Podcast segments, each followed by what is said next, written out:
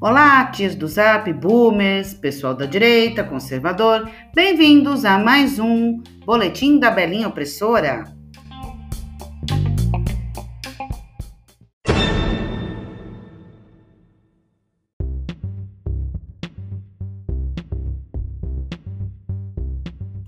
Bom dia a todos, menos para Diogo Mainardi e os demais antagonistas.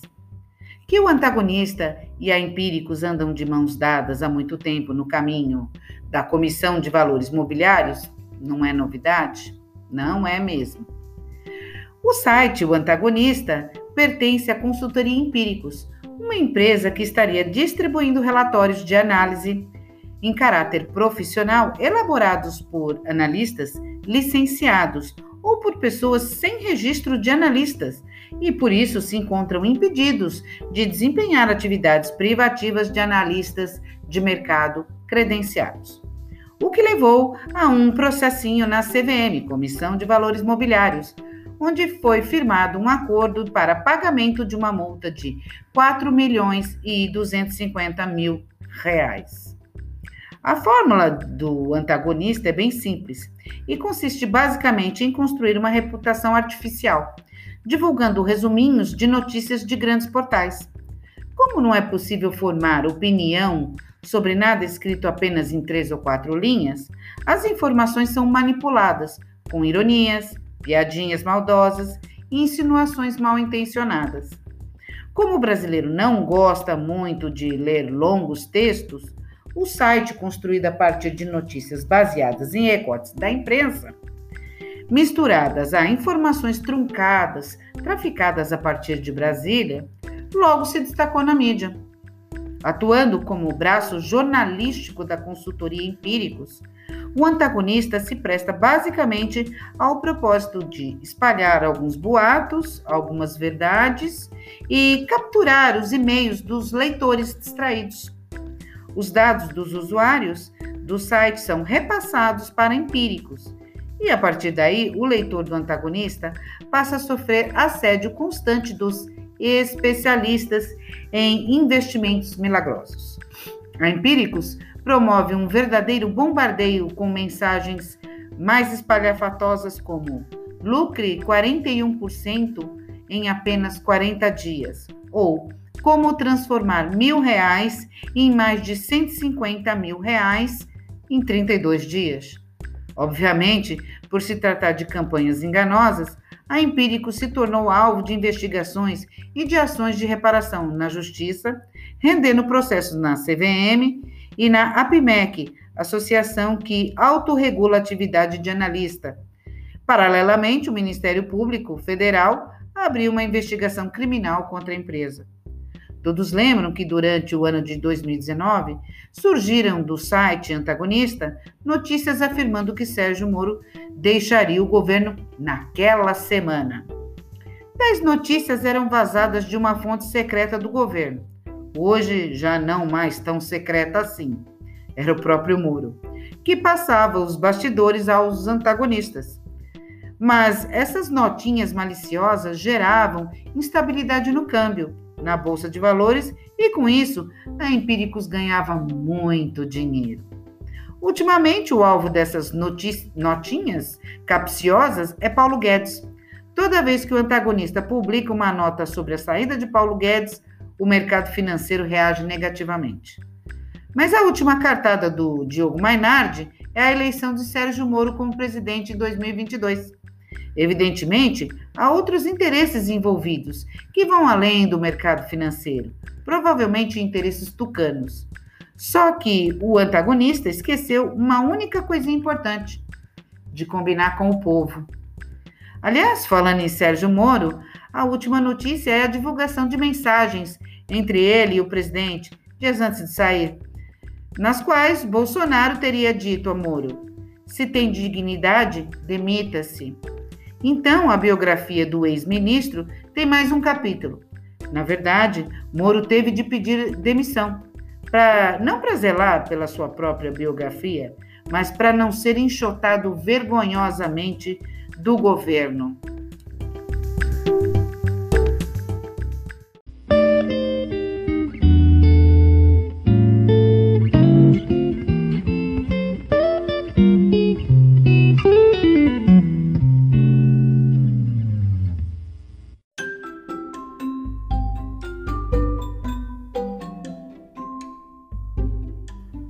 Brasil anuncia igualdade salarial entre homens e mulheres na seleção de futebol. As jogadoras da seleção brasileira de futebol vão passar a ganhar o mesmo que os homens, anunciou hoje a Confederação Brasileira de Futebol, CBF, um dos primeiros países do mundo a adotar esta medida. A CBF decidiu atribuir o mesmo montante ao nível dos prêmios e das diárias masculinas e femininas. Assim, as jogadoras vão ganhar o mesmo que os jogadores. Eu achei justo e achei assim uma atitude de vanguarda do Brasil. Parabéns à CBF, foi muito bacana essa atitude e muito justa.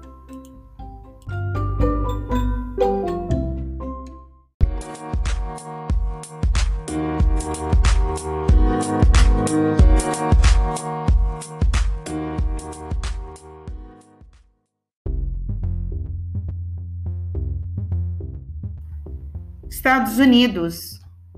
Autoridades devem preparar-se para distribuir vacina até novembro deste ano. O Centro de Controle de Doenças notificou as autoridades de saúde para a possibilidade de distribuírem a vacina no final de outubro ou início de novembro. Especialistas estão preocupados com a politização do timing da distribuição da vacina. O Centro de Controle de Doenças dos Estados Unidos, CDC, notificou as autoridades de saúde de 50 estados norte-americanos e de cinco grandes cidades, Nova York, Filadélfia, Chicago, Houston e San Antonio, no último 27, dia 27, para a possibilidade da vacina ser distribuída em meados de novembro.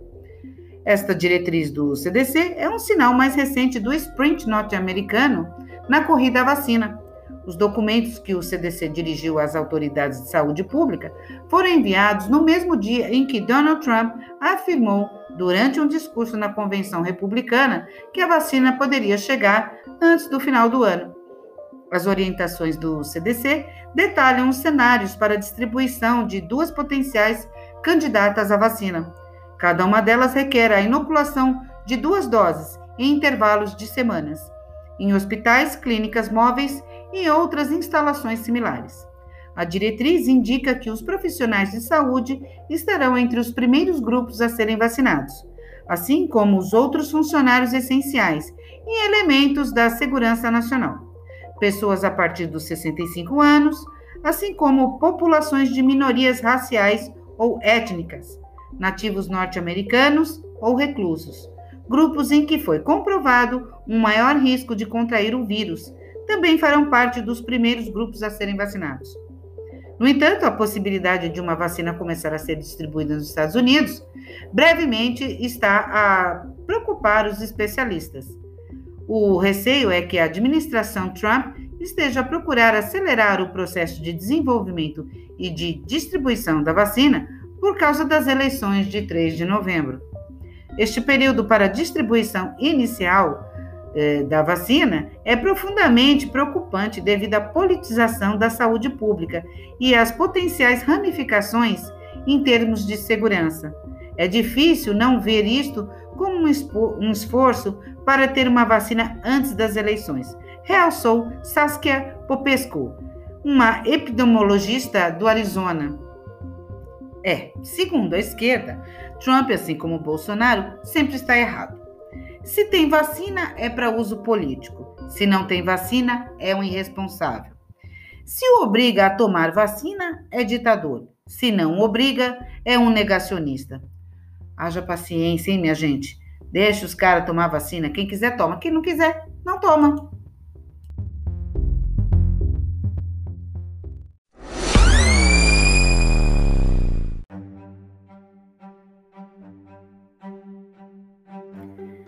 Incêndios na Sibéria provocam níveis de emissões de CO2 sem precedentes. Os mais recentes incêndios que atingiram a região russa da Sibéria provocaram emissão de dióxido de carbono, CO2, sem precedentes, lançando gases de efeito estufa que aumentaram o aquecimento global, indicou hoje o Serviço Europeu Copérnicos. As conclusões têm como base observações por satélites efetuadas pelos cientistas do organismo europeu, Centro Europeu de Previsões Meteorológicas, Copérnicos, que avaliaram as emissões provocadas pelos fogos no Círculo Ártico em 244 megatoneladas entre janeiro e agosto. Em 2019, os incêndios na Sibéria provocaram 181 megatoneladas de CO2. Os estudos indicam que os valores máximos foram registrados entre os passados meses de junho e agosto na região russa. A Sibéria está a ser atingida por incêndios de grande dimensão, provocados pelo aumento das temperaturas com o registro de mais de 5 graus centígrados em relação ao valor habitual durante os meses de verão. Mas cadê o DiCaprio? Cadê a Greta? Eles não vão salvar os ursinhos ou as girafinhas polares? Será que eles têm medo do Putin? Por que será que lá não tem importância? É só a floresta amazônica que é o pulmão do mundo, né? Se derreter tudo o gelo, a gente morre afogado. E a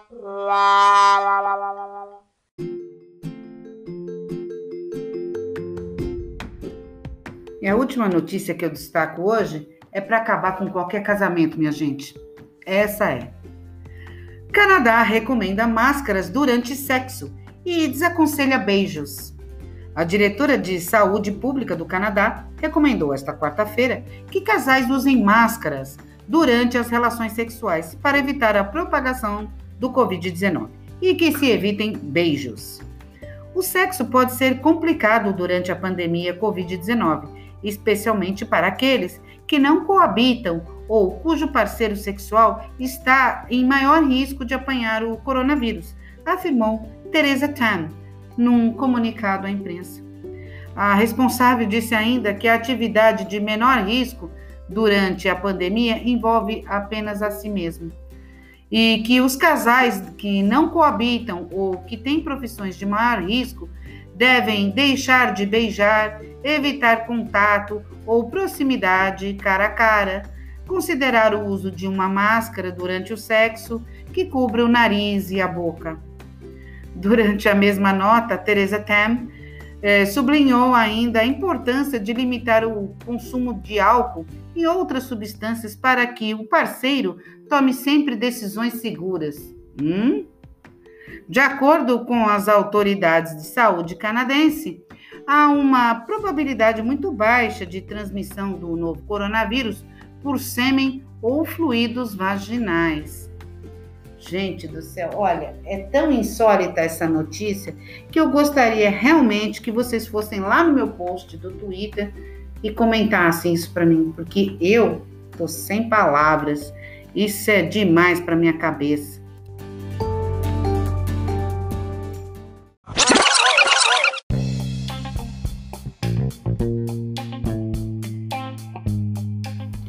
E esses foram os destaques de hoje, 3 de setembro de 2020, 30 graus aqui na região de Lisboa. Eu espero que gostem, comentem e principalmente compartilhem o podcast nas suas redes sociais. Até o próximo boletim da Belinha Opressora. E olha, quem puder, manda um beijo lá para Betina do Empíricos, tá? Obrigada, tchau!